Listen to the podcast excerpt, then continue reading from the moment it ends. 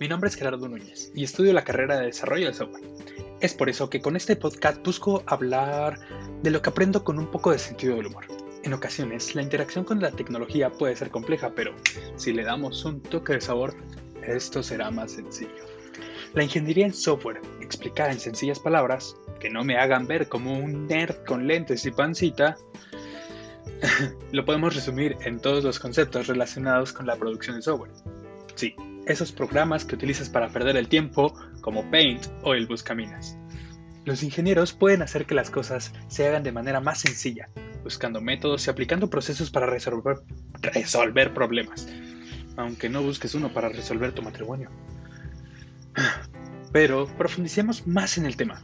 El software es esa interacción que tienes con tu computadora, teléfono o smartwatch día a día y se traduce en instrucciones a través de distintos programas, como el software de sistema, aplicación y programación.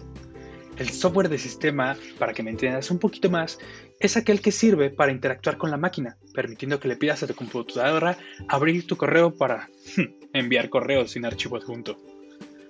El software de aplicación es el programa que utilizas para enviar correos o, por ejemplo, el WhatsApp, que te permite enviar fotos de violín o cadenitas. Sí, te estoy hablando a ti, tía Leonora. El software de programación son las herramientas que usa yo, Gerardo, para poder sacar un 10 en su próximo examen.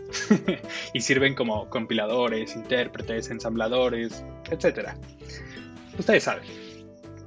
La idea es plasmar ideas en códigos nuevos, capaces de resolver alguna necesidad.